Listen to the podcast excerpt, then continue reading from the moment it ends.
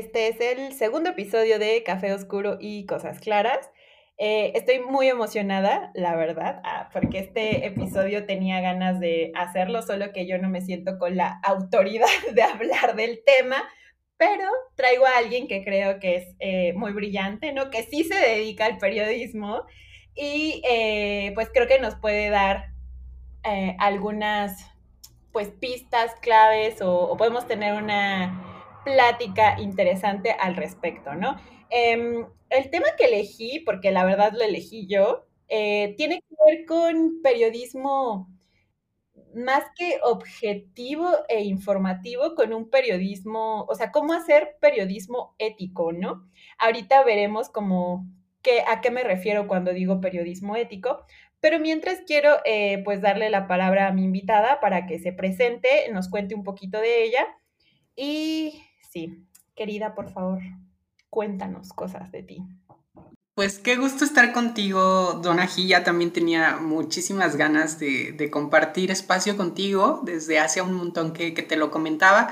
Y pues bueno, pues yo soy Laurel Miranda, eh, soy periodista, soy también egresada en Historia del Arte. Actualmente eh, trabajo como SEO Manager de eh, Grupo Heraldo. Eh, anteriormente trabajé ocho años en el periódico Milenio, en donde por supuesto fui redactora, reportera, editora, coordinadora editorial y también SEO Manager. Entonces, pues por supuesto este tema del periodismo a mí me apasiona porque creo que como muchas personas que nos dedicamos a esto, comenzamos eh, ejerciéndolo de una forma muy idealizada, de una forma muy romantizada, en donde pensamos que lo que vamos a plasmar y lo que vamos a compartirle a la gente es la verdad absoluta y toda la objetividad y etcétera.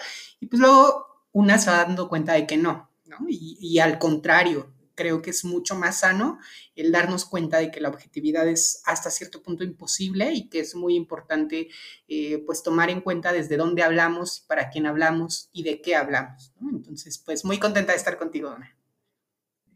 Ay, estoy muy feliz, estoy muy emocionada. Eh, seguramente no va a ser la primera vez que te invite, pero bueno, eh, a ver, yo, yo creo que cometo un pecado, la verdad que aquí confesaré contigo. Em, yo tengo muy idealizada una, como un momento histórico del periodismo, ¿no? O sea, para mí un momento como de oro del periodismo, pues es de ese Excelsior, ¿no? En donde eh, había como grandes escritores aparentemente críticos, porque creo que en realidad hacen lo que muchos periódicos hacen, ¿no? O sea, ser críticos con quienes no están de acuerdo y eh, ser como súper halagadores, incluso más de lo que se merece, con quienes están apoyando, ¿no? Pero yo tengo muy idealizada esa época de Excelsior, ¿no? O sea, para mí es como de wow. ¿Cómo es? ¿Es Julio Scherer? No me acuerdo. Sí, Julio Scherer. Este. No, para mí es así como, wow, ¿no? Nunca jamás ha habido un periodismo de ese tipo, pero entiendo que lo estoy idealizando también, ¿no?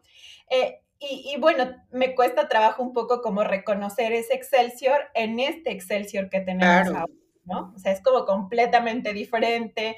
me parece que sí, es súper problemático de pronto lo que hacen.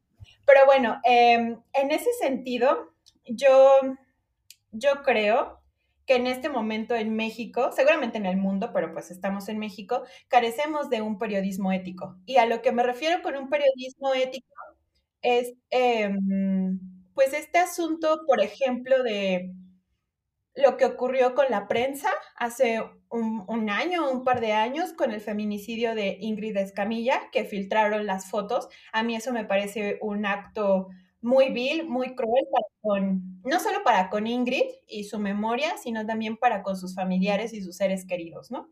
Eh, fue o sea, fue un escándalo a tal magnitud que muchos grupos este, de feministas y de mujeres fueron a, fueron a quemarles muchas áreas de la prensa, ¿no? Eh, la prensa, para quien no sepan, es un periódico de corte amarillista de México. Eso significa que es un periódico que no siente ningún tipo de empacho por eh, mostrar imágenes explícitas de cuerpos, ¿no? O sea, imágenes violentas con, pues, con titulares que ellos quieren hacer pasar como cotorros, pero en realidad son, eh, pues son muy, em, pues escatológicos en algunos casos, ¿no? O sea, como de mal gusto, yo diría. Eh, este es un ejemplo muy exagerado, ¿no? O sea, como este es el colmo para mí, ¿no? La prensa amarillista, pero no se necesita tener una imagen explícita para ser así de violento, ¿no? O sea, creo que, ajá, creo que el Universal, La Jornada, Proceso, Milenio, eh, o sea, todos los periódicos que ahorita podamos eh, venir, ¿no? Como nombrando, en algún momento han cometido un tipo de revictimización o han legitimado discursos que son eh, violentos y que estigmatizan a ciertas poblaciones, ¿no? Ya sea por cuestiones misóginas o racistas o clasistas.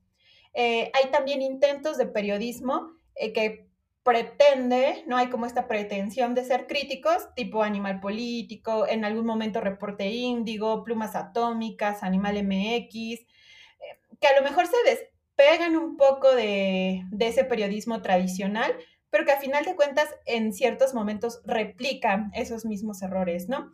Entonces, eh, como ya escuchamos, Laurel pues tiene experiencia, ¿no? Yo soy socióloga, yo nunca he trabajado en un periódico, pero ella sí, ¿no?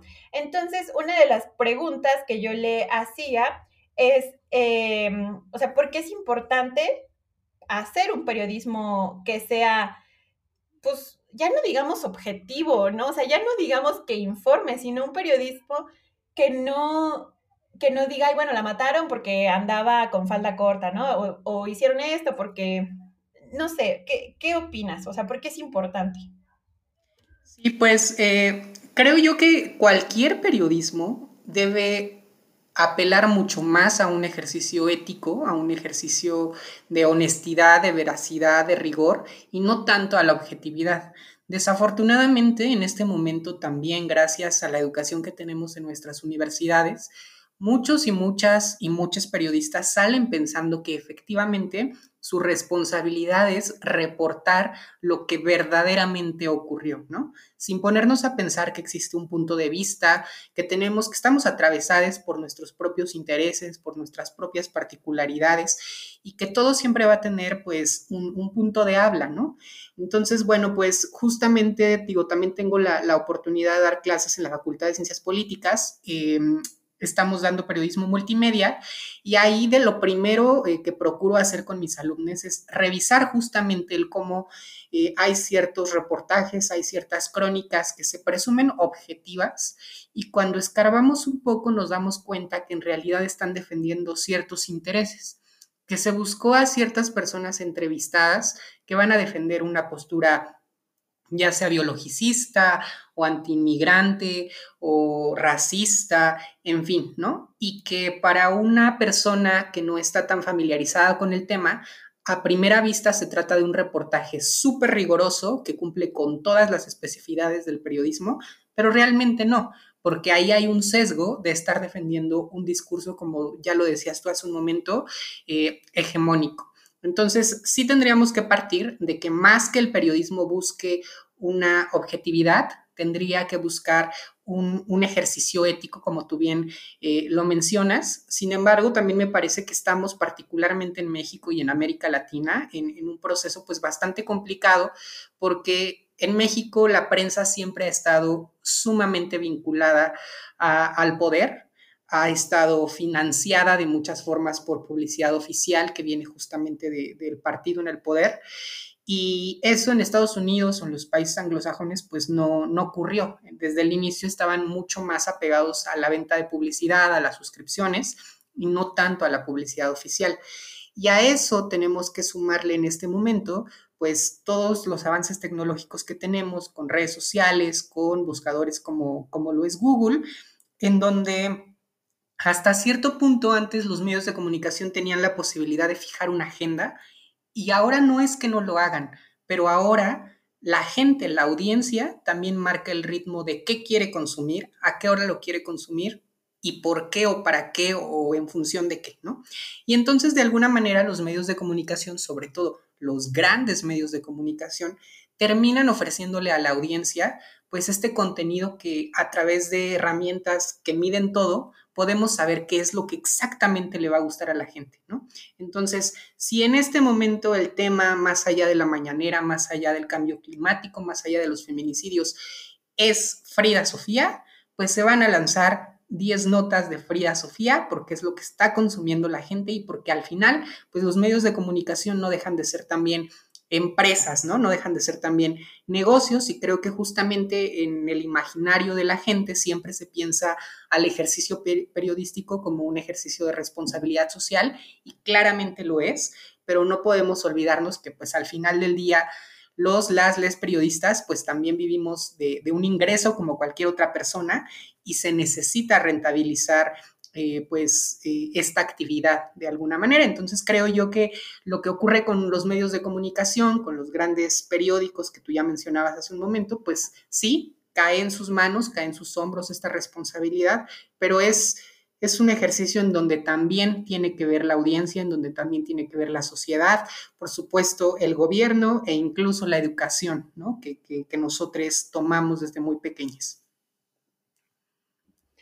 Sí, dijiste algo que justo eh, no, no lo puse en las preguntas guías que te compartí, pero que mientras lavaba los trastos y pensaba en este podcast, quería compartir sobre la mesa, ¿no? Porque justo, ¿qué pasa con la gente que consume, por ejemplo, contenido como el del gráfico o la prensa, ¿no? O sea, a mí me cuesta de verdad muchísimo trabajo pensar que, que están movidos por el morbo, no, porque a final de cuentas, o sea, creo que un periódico amarillista está compuesto como de tres secciones muy importantes, ¿no? Una nota así súper horrible, con una imagen muy fea y violenta, con pornografía o con soft porn, no sé cómo llamarlo, y con una, sesión de, una sección de deportes.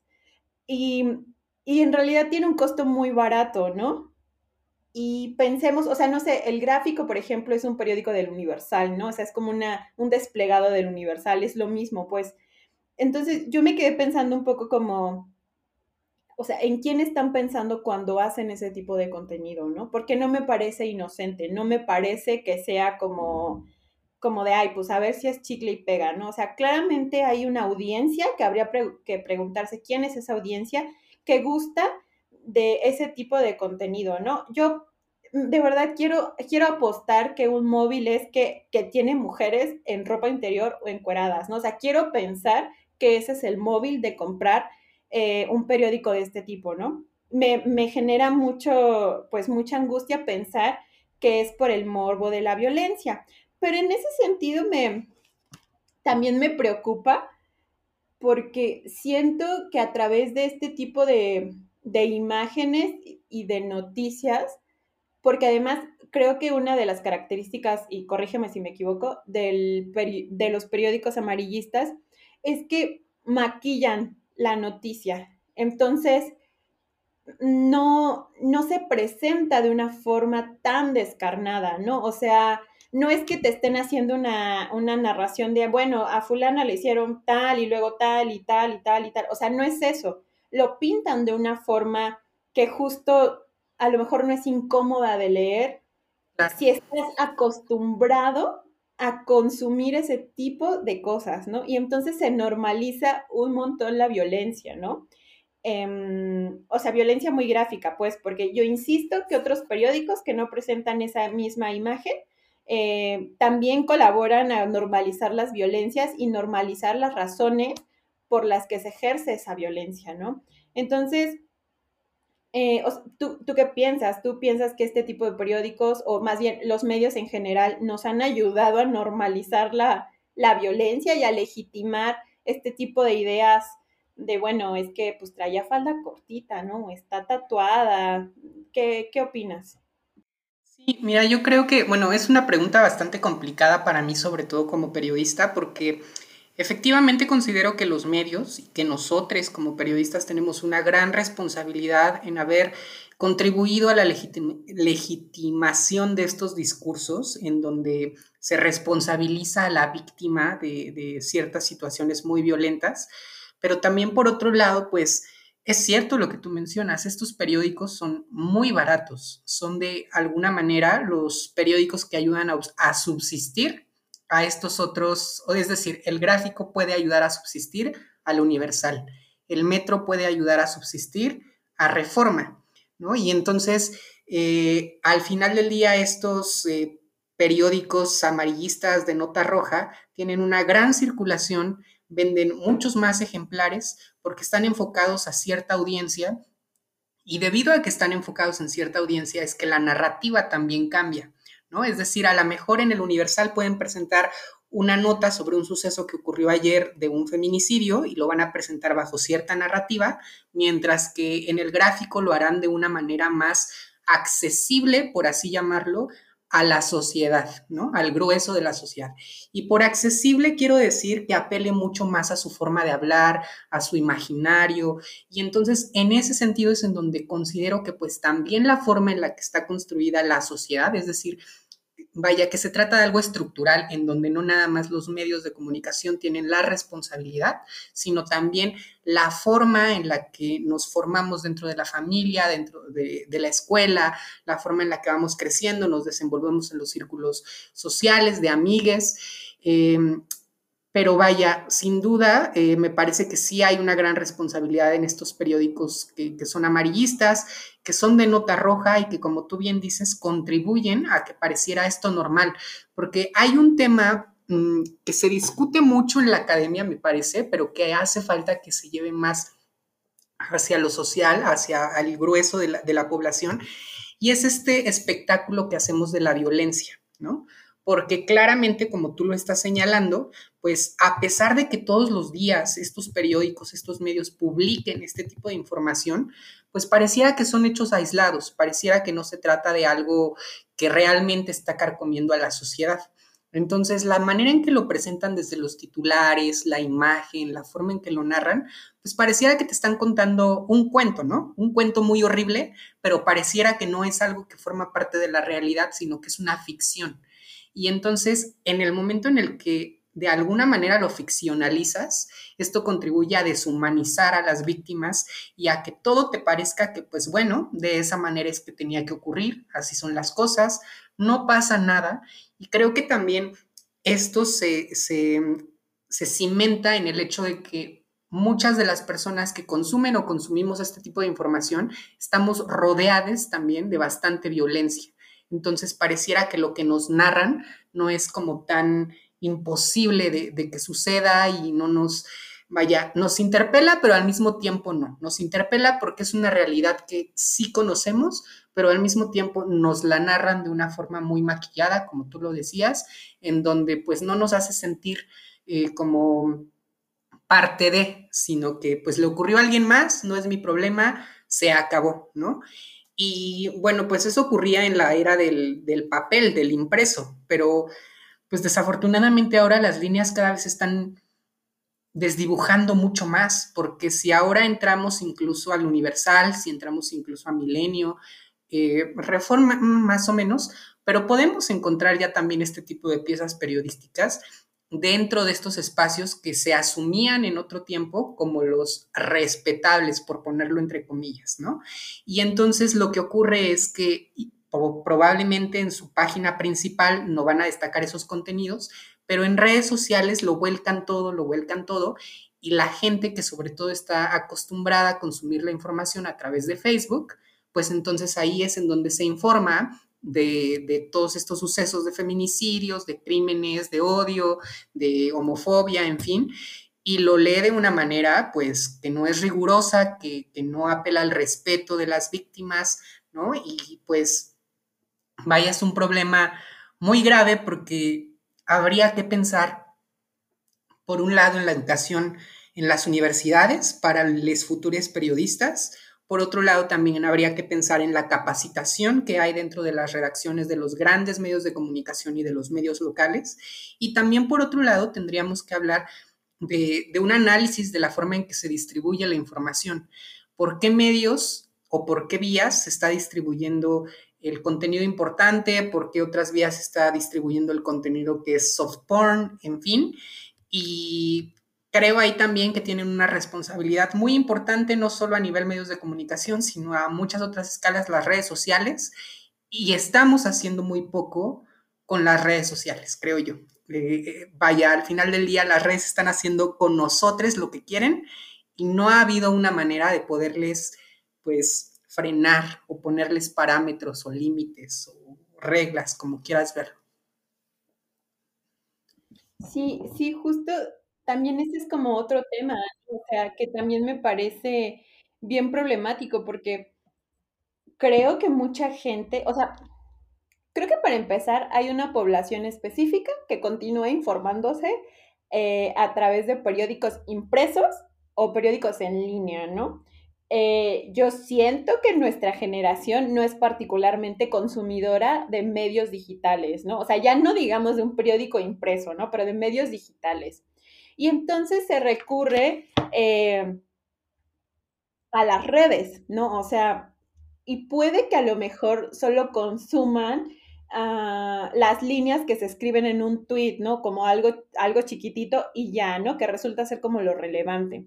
Entonces, por ejemplo, ah, con ese tipo de cosas, ¿no? Con, la caracterización, cara, sí, caracterización o las especificidades de las poblaciones, creo que también se presenta o, es importante dentro de los periódicos mismos, ¿no? Por ejemplo, eh, mi papá trabajó durante muchísimos años en periódicos, ¿no? Como corrector de estilo y como editor, ¿no? O sea, pasó por el Universal, pasó por Reforma, por el Independiente, por, o sea, por un montón de periódicos, ¿no? Y entonces yo sé, no porque conozco a sus, a sus cuates, sé que es una planta envejecida. Y no quiero decir con esto que la gente que ya es mayor de edad, ¿no? O sea, como cuarentona, cincuentona, sesentona, no tenga posibilidades de reflexionar y de mm, renovarse en el oficio de periodismo, ¿no?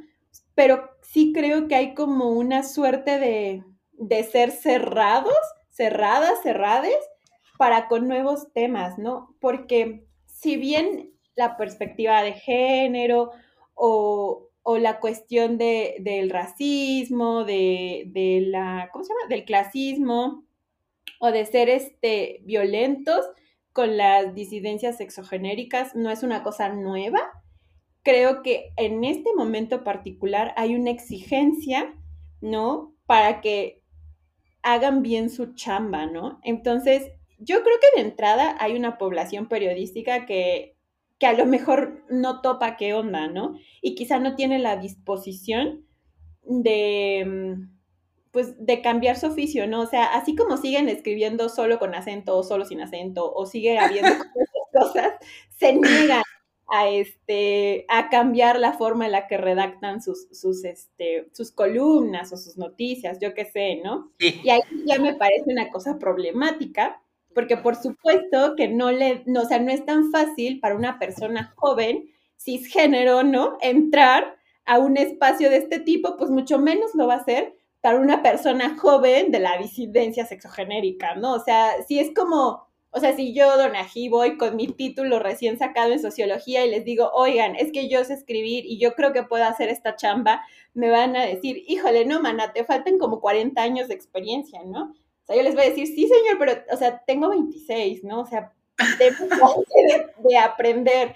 Entonces, creo que esa es una cuestión problemática, ¿no? Que, o sea, creo que el sesgo de edad y el sesgo de consumo, ya sea impreso o en línea, también está al interior de los que, de quienes producen noticias, ¿no? Entonces, en ese sentido, también yo me quedo pensando y creo que tú ya nos diste como algunas, algunos elementos, ¿no? Como de, bueno, prepararse, o sea, como empezar desde la universidad, ¿no? O sea, desde la preparación ahí dentro a enseñar eh, ética, ¿no? Pero yo me pregunto, ¿no? O sea, como, ¿qué cosas necesitamos para tener un periodismo ético, ¿no? O sea, para tener un periodismo que no revictimice a las personas, que no las condene a decir como, ah, claro, es que pues, era un hombre moreno, pues e, era sospechoso y por eso la policía lo mató, ¿no? O la mujer este, salvadoreña, migrante, pues era sospechosa y por eso la mataron, ¿no? O sea, ¿qué, ¿qué podríamos, o sea, qué consideras tú que podríamos necesitar para tener ese periodismo, para empezar a hacer ese periodismo, ¿no? Ay, todo lo que dices me parece como así como para desmenuzarlo en ocho horas, lo que sea, pero es que mira, esto que tú señalas de la brecha generacional es, es, un fenómeno muy curioso porque yo te podría decir, por lo que veo en el panorama del periodismo en México, que muchas de las personas que pertenecen a nuestra generación, es decir, la generación millennial, trabajan sobre todo en medios que son nativos digitales, es decir, piénsese, por ejemplo, Animal MX o Animal Político, Reporte Índigo, en fin, todos los que, los que conocemos antes, BuzzFeed, en fin, ¿no? Ahora bien, dentro de los medios de comunicación tradicionales, incluso también hay una brecha entre el equipo que forma parte de, eh, pues, quienes elaboran un periódico impreso y el equipo de quienes hacen digital, ¿no? Porque en el periódico impreso usualmente siempre hay mentalidades que son mucho más conservadoras, mucho más, eh, pues, de, otro orden de ideas, como vaya, no, no me quiero ir por esa línea, pero efectivamente sí, pues sí son más conservadores, más de derecha, piensan más como en, el, eh, no piensan, mejor dicho, en el respeto a los derechos humanos de las poblaciones vulneradas. Y en la parte digital, pues sí existe este impulso, pero me parece que es como un conato, es decir, no existen las herramientas y no existe la preparación para efectivamente llevar a cabo un periodismo ético se quiere, se piensa, se tiene en mente, pero a la hora del ejercicio se siguen reproduciendo ciertas prácticas. Y esto, de alguna manera también, ¿por qué sucede? Pues porque creo yo que si de algo ha pecado la formación periodística y el ejercicio periodístico es que solemos reaccionar a los avances tanto tecnológicos como de cambios sociales no vamos a la par o no intentamos antecedernos.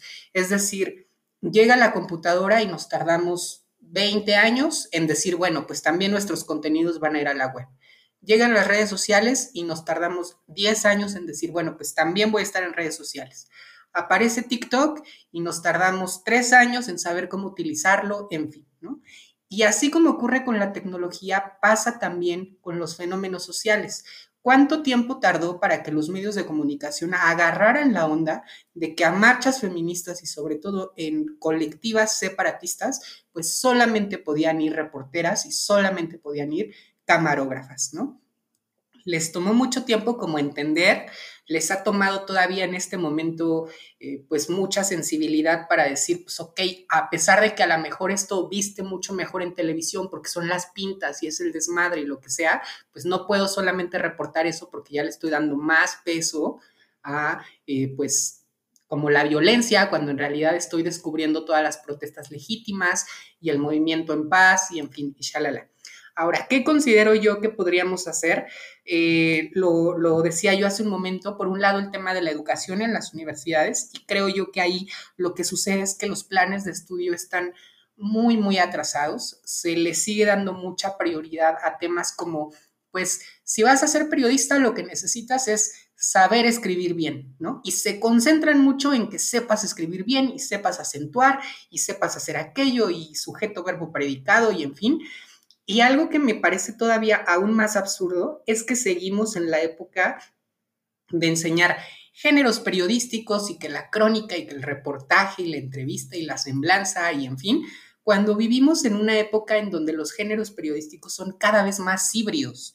Es decir, ¿por qué seguir hablando de esos viejos géneros periodísticos que existían en el papel, cuando actualmente, como tú lo estás comentando, pues cada vez las generaciones, tanto actuales como las que vienen, se están informando a través de otras plataformas y de otros lenguajes. ¿Por qué no pensar en que también en las universidades haya alguna materia que nos ayude a saber cómo presentar la información, pues a través de redes sociales, a través de, en fin, ¿no? Y por otro lado, pues existe también la complicación de que ciertamente monetizar los contenidos en redes sociales es un poco más complicado que monetizarlos dentro de los sitios. Entonces, si se hace eso, pues Facebook, TikTok y Google se están quedando con una gran parte del pastel, mientras que para los medios, eh, pues es representativamente nada y esto es un gran problema porque al final del día el esfuerzo y el gasto de recursos está ahí en los medios, pero quienes lo monetizan y quienes, quienes obtienen las ganancias, pues son estos eh, jugadores que, son terceros, ¿no? Em, entonces sí, yo sí creo que en las universidades tendría que haber una formación que vaya más allá del lenguaje, que se preocupe por las nuevas formas de narrar, pero también por una concientización en lo que tiene que ver con los derechos humanos, ¿no? Porque esto rara vez se ve en la formación periodística básica, sino que se suele ver como una especialización, ¿no? Cuando en realidad yo creo que no, que esto de los derechos humanos también tendría que estar dentro de la formación periodística básica, el respeto a los derechos de las mujeres, de las disidencias sexuales, eh, de las personas racializadas, ¿no? En fin, de absolutamente todas estas poblaciones vulneradas. Y y la segunda parte es que tampoco podemos esperarnos a que haya profesionales capacitados eh, egresando de las universidades. Lo que yo considero es que también en, los grandes medios de comunicación, así como hay áreas de recursos humanos, así como se preocupan porque haya cierto rigor en ciertos aspectos, tendría también que existir un departamento encargado de poder sensibilizar al grueso de su redacción en estos temas, pero no le prestan la atención necesaria. Yo en este momento de América Latina solo recuerdo el caso de Infobae, que en alguna vez anunció que iba a incorporar la, figura de una editora de género eh, para poder supervisar todos los materiales que se publicaran en torno a la violencia contra las mujeres y que efectivamente esta figura decidiera pues si algo estaba mal en el titular o en la selección de la imagen o en el cuerpo, si estaba revictimizando o no. Y pues esta figura no existe en, en la mayor parte de los medios, sino es que en ninguno. E incluso pues prevalece todavía un, pensamiento muy machista, muy misógino, muy racista, muy homofóbico, en donde eh, las pocas luces que de pronto hay en las redacciones que, se atreven a decir, hey, ese titular está mal, o no debería ir así esa imagen, o este posteo está revictimizando, pues son vistes o somos vistes como les intenses, les, eh, vaya, les que están fuera de lugar, ¿no? Entonces, pues es un gran reto, pero creo que el reto, como ya decía, es tanto para las universidades como para los medios y sí también para las audiencias que exijamos un mejor contenido, porque creo que también lo que ocurre es que nos quejamos, pero no dejamos de consumir lo que nos están dando, ¿no? Es decir, yo sé que eh, X medio me está dando contenido revictimizante o que está sexualizando a las mujeres y ok, lanzo un tweet criticando este contenido, pero de todas maneras, mañana cuando reporten la mañanera o el precio del dólar o lo que tú gustes, voy a ir a consumir ese medio. Entonces, pues esto no es congruente porque sí tenemos que marcar ciertas líneas. Es como, no puedes ser solamente riguroso con este tipo de contenido y con este otro cubrirlo como se te antoja. Tienes que, pues, hacerlo bien de, todo, ¿no? Y pues eso. Este, ay, anoté varias cosas porque, a ver, iré por partes, ¿no? retomando cosas que dijiste. Eh, vinculado al tema de la educación y de la universidad, creo que yo cometí el grave error, ¿no? Como pequé, que es una cosa que solemos hacer mucho, de pensar que, que solamente la edad es como un, un elemento crítico a la hora de ser sensible o no. Yo creo que es que da mucha angustia de pronto ver en las universidades que hay jóvenes, jóvenes, que no les interesa, ¿no? Y que no, no tienen esa sensibilidad y tampoco están em, en la disposición de sensibilizarse, ¿no? Creo que si fuese así, eh, el tema de la especialización de derechos humanos sería una cosa em, de tronco común, ¿no? O sea, para todos, ¿no? Para todos. Entonces, creo que, claro, ¿no? O sea, yo pequé en pensar que a lo mejor habiendo personas jóvenes dentro de, los, de los medios, podría haber ya una suerte de, de, ética, pero eso no es cierto, ¿no? O sea, eso no pasa. Y creo que si fuese así, no tendríamos juventudes medias, medias fachas, ¿no? Entonces, eh, sí, creo que las universidades, para bien o para mal, pues continúan teniendo estos papeles, pues importantes, ¿no? Que ya la universidad también es otra institución, ahorita la vamos a idealizar y vamos a pensar que es un espacio crítico para no decir todas las barbaridades que hacen, ¿no?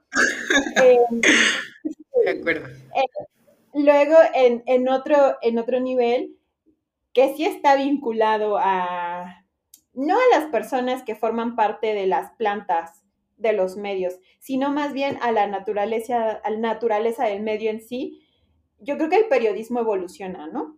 O sea, para bien o para mal, cambia, ¿no? O sea, ahorita a mí me da mucha risa que haya eh, periódicos que todavía se resistan a tener una gran presencia en Internet, cuando ahí está eh, un gran potencial, ¿no? O sea, no solo, en, no solo para las vistas, sino para el tema de la monetización de contenido, ¿no?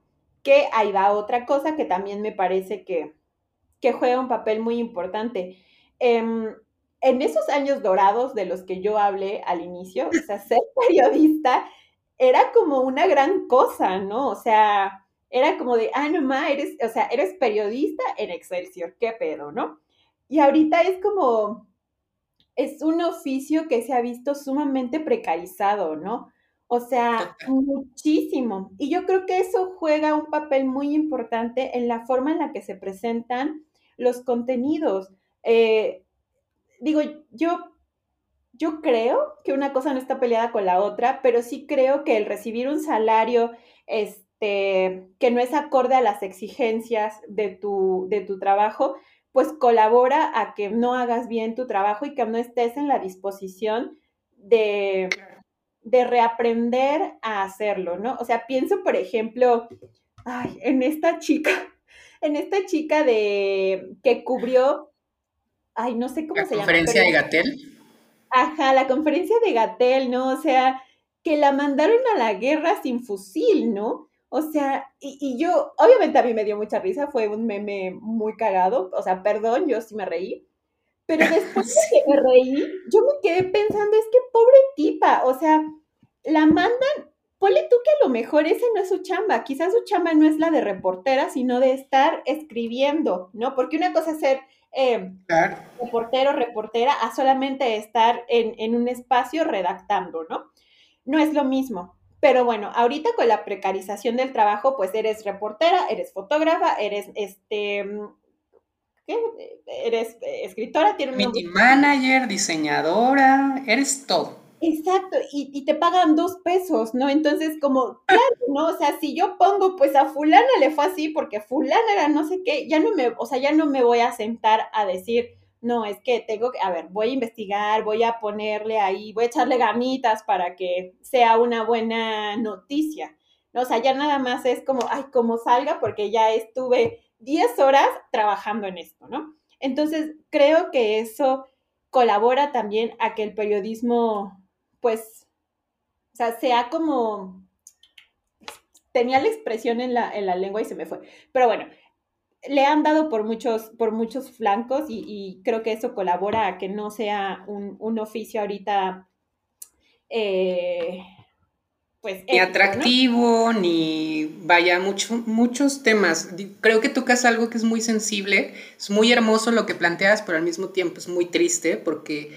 Em, como tú bien comentas, hace, no sé, unos 40 años, decir trabajo en tal o cual periódico era como wow, ¿no? Te, daba renombre y eras una pluma y lo que sea. Creo yo que también en el periodismo sucedió a partir de esos años, pues como se sentaron las bases para que se gestara una élite de periodistas. Si en este momento pensamos en los grandes nombres del periodismo, eh, no dejan de ser nombres de apellido compuesto, de hombres blancos heterosexuales que eh, tienen hijos y nietos que se siguen dedicando al periodismo y que se heredan las propiedades de estos medios de comunicación, ¿no? y en realidad gente que está muy preparada, que viene desde abajo, le cuesta mucho trabajo llegar a posiciones de, toma, de, poder editorial, pues, ¿no? De, poder decidir qué se cubre, cómo se cubre, por qué, en qué momento, en fin. Ahora, con este caso que mencionas de la chica que cubrió la conferencia de Gatel, pues no es el único caso aislado, ¿no? Hemos tenido muchos momentos en la conferencia mañanera, en la de Gatel, vaya episodios en donde la gente en redes sociales lo primero que pregunta es, ¿cómo es posible que manden a esa gente a eh, cubrir estos eventos? Y se preguntan, ¿cómo es posible que tengamos estos periodistas? Y creo yo que tocas algo que responde un poco la pregunta. Para, para estar en el periodismo, tantos años, necesitas tenerle un profundo amor al oficio o realmente tener como, pues no sé, una capacidad de sobrevivencia impresionante. Porque yo que me desenvuelvo ahí, yo sí te podría decir que hay muchas personas que son perfectamente preparadas, que tienen esta conciencia, que, quieren elaborar un periodismo ético, en fin, pero la mala paga les obliga en algún punto de su vida, cuando comienzan a crecer y a tener más responsabilidades y gastos, pues a migrar ya sea a la publicidad o a la producción de, de, televisión, de radio, en fin. En mi caso, digo, yo sigo muy de cerca del periodismo, pero yo ya no estoy eh, generando contenidos, es decir, esa ya no es mi principal función. Yo estoy a cargo del el área SEO, que es para posicionar los contenidos, ¿no? Entonces, pues también de alguna manera yo tomé esa decisión en mi vida pues sí, por un lado porque a mí sí me gusta ver el, tema de los números, pero también por otro lado porque yo no estaba dispuesta a seguir eh, volcando toda mi vida en una actividad que no era consecuente con lo que yo estaba haciendo. Entonces, pues Sí, al final me parece que se resume, como tú bien lo dijiste, que al periodismo se le ha pegado por muchos lados. Es decir, la educación no se actualiza, eh, los medios de comunicación no son consecuentes con una buena paga, pero tampoco los podemos, vaya, claro, sí los podemos responsabilizar porque al final del día tienen chingos de varo, pero al mismo tiempo, pues también llegan figuras como Facebook, Google y Twitter que les quitan un montón de, del pastel y pues claramente a los periodistas son los más, los más afectados porque claramente les pagan o nos pagan una batea de baba, ¿no? Cuando en realidad seguramente era muy diferente en, otros años, pero quiero pensar que todavía se puede cambiar eh, este asunto. Hay días buenos en los que considero que el futuro del periodismo es brillante y hay otros días malos en donde digo, bueno, pues es que ya vivimos en una época en donde cualquier persona, aunque no haya estudiado periodismo, puede ejercerlo porque tiene un dispositivo móvil y porque puede capturar el video, puede narrar. Y si eres socióloga o eres economista o eres filósofa o lo que sea, pues también esos ojos te dan una mirada muy particular para abordar con cierto rigor algunos acontecimientos, ¿no? Y mientras sepas cómo reportar, reportear, mientras sepas cómo escribir, cómo narrarlo, pues lo puedes llegar a hacer. Entonces, no sé, estamos, creo yo, en un punto de quiebre en, en, el periodismo, no solo en México, no solo en América Latina, sino en todo el mundo, en donde sí me parece que hay que repensar el cómo lo ejercemos, cómo, cómo lo elaboramos, cómo lo pensamos, cómo lo difundimos e incluso también cómo lo consumimos. Em, sí, pero sí hay que pensarlo porque creo yo que lo que está sucediendo en los grandes medios es que pues siguen considerando que esto va a funcionar de la manera en que hasta ahora lo ha hecho y claramente pues eso no, no es así. O sea, cada vez los avances tecnológicos nos comen más, los cambios sociales también nos comen más. Em, para mí habría sido imposible pensar hace 5 o 10 años en el uso del lenguaje inclusivo en medios de comunicación, por ejemplo, y bueno, ahora ya comienza a verse, este, pero, pero al mismo tiempo me parece que se demoraron mucho los medios, ¿no? Entonces, vaya, es como una resistencia de tiempo, es una resistencia de, muchos factores que, me hace no saber en este momento cuál va a ser el futuro del periodismo. Lo único que sí sé es que necesita reflexionar, necesitamos reflexionar como periodistas, necesitamos pensar en otras formas de hacer periodismo eh, que sean mucho más rentables tanto para las empresas y por supuesto también más respetuosas con las audiencias, ¿no? ¿Y qué implica esto? Pues también respetar y tratar con rigor y dignidad los hechos que se están cubriendo, ¿no? que tienen que ver, por supuesto, con poblaciones vulneradas. Claro, sí. Ah, sí, todo esto estuvo como, como sí, hay que, hay que, este, o sea, no es un problema unilateral, pues, no es que los periodistas o las periodistas sean este, unos malditos, ¿no? O sea, no, es toda una estructura ahí de poder, o sea, el periodismo es una cúpula de poder, nos guste o no. Entonces, pues claro, ¿no? Yo creo que estas resistencias de las que hablas al final, pues no solo son unas resistencias de las personas que hacen periodismo, o sea, es una resistencia social generalizada, ¿no? O sea, muchas personas eh, continúan ancladas a una realidad o a una lectura de la realidad que es una cosa, pues, violenta para con ciertas poblaciones, ¿no? O sea, las más vulnerables, por supuesto. Ahora, yo rápidamente quiero comentar algo sobre las audiencias, ¿no? Con esto que decías eh, de audiencias que solamente un, un, día dicen, ay, pinche periódico, no sé qué, y al otro ya lo están consumiendo, ¿no? O sea, me parece que, que en todo proceso de este estilo tiene que haber una, pues, audiencia activa eh, para de alguna u otra forma marcar, marcar pautas de lo que se espera de los medios, ¿no? Por ejemplo, yo recuerdo mucho el escandalazo que se armó en Twitter cuando Elliot Page eh, anunció su, pues, no sé cómo llamarlo, eh, porque no quiero decir salió, salió del closet, o sea, solamente dijo como, ah, bueno, hola, soy Elliot Page y, ya, punto, ¿no? Y muchos medios pecaron de este, o sea, de un montón de cosas, ¿no? De misgendering, de, de mencionar su dead name varias veces. O sea, informaron de una forma muy horrible, ¿no? Algunos, otros no. Y entonces a esos periódicos que informaron de una forma eh, un poco eh, nefasta, se les fueron al cuello, ¿no? Y en algunos casos, algunos, no sé si, si esos fueron los casos, pero en algunas ocasiones es tanta la presión que los medios corrigen, ¿no? Y a mí eso se me hace muy poderoso porque, o sea, están sujetos a lo que digan las audiencias. Si la audiencia no te consume, ya te chingaste, ¿no? Entonces, por eso me parece muy importante esto que dices, ¿no? O sea, no, no basta con exigir un día periodismo ético, o sea, es una cosa de todos los días, ¿no? O sea, como una sentencia y estar ahí chingue y chingue hasta que el periódico, no porque, sea, no porque la gente sea comprometida, sino porque tienen que mantener su chamba y tienen que mantenerse a flote con el consumo, ¿no?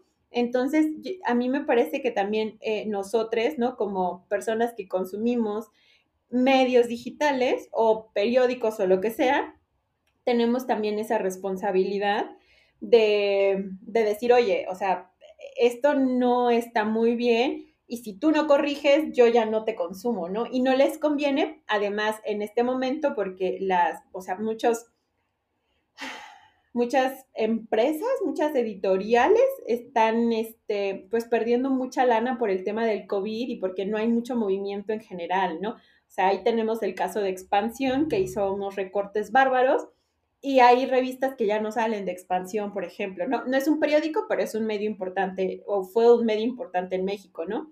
Em, también creo que es un poco el caso de Forbes, por ejemplo, ¿no? O sea, digo, no son noticias de las que estamos hablando, pero, eh, o sea, el destino de muchos periódicos puede ser ese si pierden muchos consumidores, no solo publicidad, ¿no? Porque a final de cuentas, mucho periodismo se sostiene de la publicidad, para bien o para mal, ¿no? Entonces, creo que las audiencias eh, en ese sentido son importantes. Y la otra también es que creo que a estas alturas mm, ya muchas personas no están habituadas a fondear proyectos de este estilo. O sea, yo tengo amigos, este, amistades que trabajan en animal político y de pronto yo sí me quedo como de, güey, ¿cómo le hace? No, o sea, la gente sí, o sea, sí dona a la gente porque tienen su, eh, su este, anuncio de apoyo al periodismo independiente y no sé qué. Y yo me pregunto, o sea, la gente que consume animal político, ¿sí apoyará ese proyecto o sobrevivirán eh, a base de, la publicidad, no? Entonces, creo que la audiencia sí tiene ahí como una responsabilidad muy grande también en sostener, o sea, no solo exigir un periodismo ético, sino contribuir a que se sostenga de manera digna el oficio, ¿no? Sí, eh, pues bien lo dices, se trata de tener audiencias y consumidores que sean activos, actives, que sean responsables. Eh, mencionas el caso Animal Político, que es un caso eh, pues paradigmático en México, no solamente por la calidad de sus contenidos, sino también por esta forma de financiación que tiene, ¿no? en donde pide de alguna manera a sus lectores que, que donen, pero la realidad es que hacia allá va eh, o hacia allá van la mayor cantidad de los medios de comunicación en México. Es decir, primero lo hicieron también los españoles. Ha sido todo, por supuesto, a partir del New York Times en Estados Unidos, pero en España ya también lo ha hecho el país, lo ha hecho la vanguardia. En México ya lo hizo el Universal. Sé perfectamente que algunos otros medios de comunicación lo van a hacer en los próximos meses. Entonces, es un poco extraño porque claramente yo, yo, Laurel, no me veo pagando por los contenidos que producen estos medios de comunicación que acabamos de mencionar, ¿no? Pero también por otro lado sé que si como em, audiencia no pagamos por los contenidos que estamos exigiendo, va a ser muy difícil que se produzcan o se generen. Cuando yo leo en Twitter las críticas de cómo es posible que manden esos periodistas, digo, ¿Cuándo has pagado a lo mejor por un artículo que has leído en internet o por un video que has consumido en Twitter de, noticias, ¿no? Y sin embargo estás exigiendo una profesionalización muy rigurosa y, claro, también están en todo su derecho, pero creo que sí tenemos que pensar más en, en, cómo está constituida pues la actividad periodística y los medios de comunicación y en fin.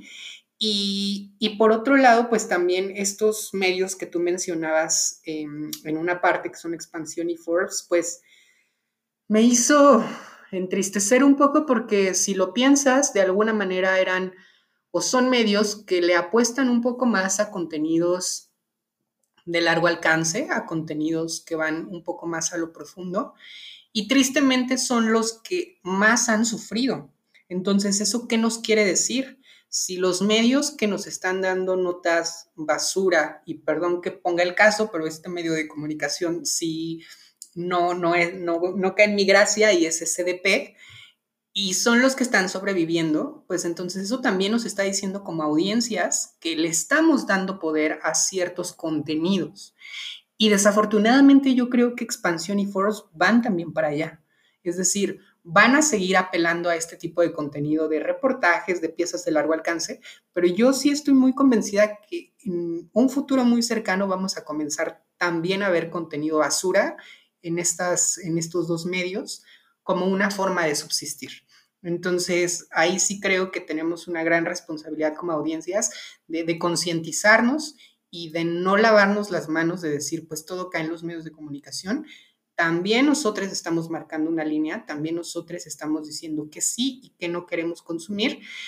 Y si me permites también el comentario, me gustaría un poco subrayar o matizar que no se trata tampoco de hacer o, de impulsar esta cultura de la cancelación, de decir, bueno, hoy el Universal publicó algo eh, que atenta contra los derechos de las mujeres y entonces ya nunca más le voy a consumir, ¿no? Porque al final del día, el medio está constituido, conformado por una gran cantidad de personas y me parecería muy injusto que a lo mejor por la mala decisión de un reportero, reportera, editor, editora, pues también castigáramos a toda la redacción en donde seguramente hay gente muy capacitada, muy profesional. Entonces creo que más bien el ejercicio tendría que ir por donde lo comentas tú, de estar haciendo una revisión constante, de estar siendo críticas todos los días, estar diciendo, alzando la voz, de decir, no, pues aquí la cagaste, por acá acertaste, en fin. Y, ser muy responsables con nuestro consumo. Eso, eso me parecería que sería también un, un camino adecuado. Sí, no, yo totalmente de acuerdo. Sí, no, yo justo, mm, o sea, yo creo, ay, también haré un episodio hablando de la cultura de la cancelación porque estoy harta de eso. Pero justo yo creo que no va por ahí, ¿no? O sea, creo que, o sea, creo que es muy fácil, ¿no? O sea, creo que la salida fácil es decir, te cancelo y ya, ¿no?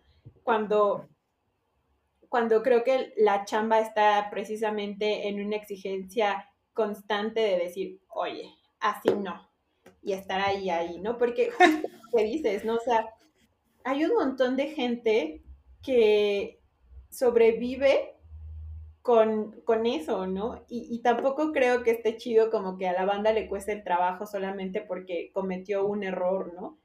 O sea, que son errores a lo mejor pues que están feos, ¿no? Y que, y que son muy cuestionables y problemáticos, pero que a lo mejor en el futuro se puede, o sea, se puede arreglar, ¿no? Yo, yo le apuesto mucho a eso, ¿no? O sea, como en cualquier espacio, yo le apuesto a decir como, ok, la cagaste, arréglalo, ¿no? O sea, no, no basta con decir la cagué y ya me voy y eh, ahí lo dejo, ¿no?